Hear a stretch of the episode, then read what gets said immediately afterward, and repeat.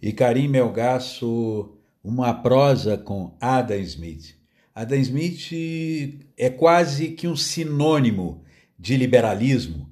Estamos falando, obviamente, de um liberalismo econômico. Afinal de contas, quem é esse Adam Smith? É um pensador escocês que viveu nos anos de 1723 a 1790 e vivenciou um dos mais impactantes acontecimentos da humanidade, que foi a Revolução Industrial do século XVIII, no início da Revolução Industrial propriamente dita. E a Revolução Industrial ela mudou os hábitos, os costumes da sociedade europeia e, obviamente, que depois se espalha pelo mundo. E não parou até hoje, adentra aí o século XXI, com várias modificações, obviamente, em termos de inovação, de novas práticas de produção, enfim. Mas a passagem do regime feudal para o capitalismo industrial, que sacudiu o mundo, talvez aí o, o apogeu do mercado e do consumo, que não teria mais fim. E o liberalismo entra exatamente aí. Desconhecido propriamente do, do, do, período feudal, ele passa a ganhar evidência. As pessoas é, precisavam se deslocar, era a própria marcha do sistema capitalista que vai crescendo e dominando cada vez mais a sociedade. E aí surge uma classe empoderada que vai se enriquecendo, a burguesia. A burguesia que está ligada ao comércio, está ligada aos negócios. E essa classe precisa conhecer essa realidade que é o mercado, as suas leis. Por exemplo, oferta e demanda era algo já que existia há muito tempo, talvez aí uma boa parte já da história da humanidade, mas nunca tinha sido estudada com tanta profundidade como foi a partir do século XVIII, com a tal economia política. E a burguesia precisava entender o funcionamento dessa máquina que vai acumulando, que vai extraindo a riqueza sobre o trabalho de uma massa de ex-camponeses que se transformam em operários, ou melhor dizendo, proletários. Proletários, vale a pena dizer, que são uh, os filhos, a prole, são os filhos que vão junto com os pais. Então, vamos dizer que estamos aí diante da tal figura proletário, burguesia e proletário. E dentro dessa linha, dessa condição aí, Adam Smith, ele passa a ter um papel importante para essa classe burguesa, porque é exatamente a partir daí que ele começa a explicar o que seria, afinal de contas, esse mercado. E que esse mercado precisaria de ser autônomo, ele precisava de ser distante do Estado. O Estado não deveria se miscuir, não deveria colocar as mãos. O Estado deveria deixar o mercado totalmente livre. Então falamos aí de um estado mínimo. Aí essa é a expressão que vai evidentemente ser utilizada ao longo do tempo. Agora é importante observar que Adam Smith, antes de mais nada, também tem um, um perfil de um filósofo. Em uma de suas grandes obras, A Teoria dos Sentimentos Morais, é, foi publicada em 1759 e constitui, na verdade, um, um tratado de filosofia moral e social porque, de acordo com, com, com Smith, os indivíduos são dominados pelas paixões e pelos instintos de autopreservação e, mais ainda, o principal, de autointeresse.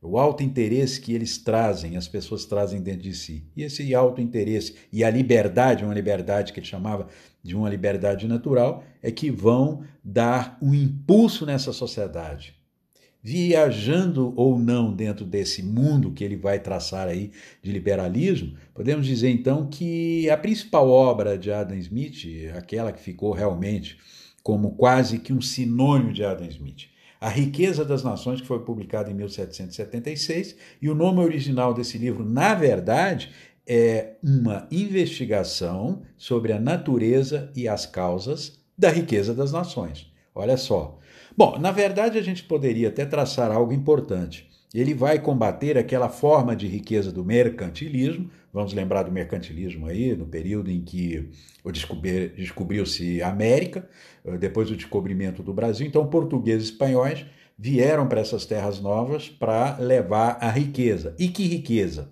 Metais, ouro e prata. Então, ouro e prata foi uh, transferido aí em grandes quantidades para a Europa. E isso era sinônimo de riqueza. Adam Smith vai contrariar esse sentido de riqueza. Riqueza passa a ser, então, trabalho. Olha só, trabalho. Claro, nós estamos falando de indústrias. Nós estamos falando de produção industrial, nós estamos falando da era industrial. Se estamos falando da era industrial, obviamente que o que vai valer aí, o que significa riqueza, é o trabalho. Obviamente que precisamos deixar claro, Adam Smith não discutiu propriamente isso, mas o trabalhador vai ser muito penalizado nessa era industrial, muitíssimo penalizado. Tinha que trabalhar sem, por exemplo, é, não havia um relógio para marcar um tempo. Se trabalharia 6 horas, 8 horas, 10 horas por dia, enquanto tinha luz do dia. Mas Adam Smith não estava preocupado com isso, porque ele pegou uma fase importante da era industrial. O início, a primeira fumaça das fábricas é quando vem Adam Smith. Agora, dentro dessa obra de Adam Smith existe uma metáfora, a, a tal mão invisível, que é um trecho tão pequeno de uma vasta obra, uma obra que ele levou 10 anos para propriamente para escrever, quase 10 anos, é a metáfora da mão invisível. Mas essa metáfora da mão invisível, na verdade, ela é tão interessante que ela reflete, ela exprime exatamente isso, que é um estado que você não vê ele ali dentro. Por isso a gente fala de uma mão invisível. E dentro dessa perspectiva de um Estado que não eh, interfere, você ao mesmo tempo tem os empresários da época, o padeiro, o açougueiro, que com a sua vontade, com a vontade de crescer, de expandir, isso é uma coisa individual, isso vai fazer com que a economia se expanda, cresça, gere empregos. E aí o que, que acontece? Dentro dessa, desse ambiente, para que o Estado?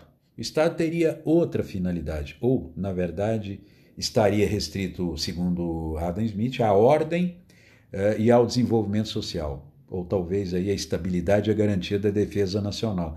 O que significa essa defesa nacional? Que é a proteção da, da, do próprio sistema produtivo. Tá? Então, proteger sem interferir. Agora, dentro dessa, dessa perspectiva aí do, do liberalismo de Adam Smith, nós vamos desaguar na queda da bolsa já no século XX. Obviamente que o pensamento de Adam Smith se prolongou propriamente até a primeira grande, primeira grande, não a primeira propriamente, crise do sistema capitalista o primeiro, digamos assim, o primeiro teste de sobrevivência.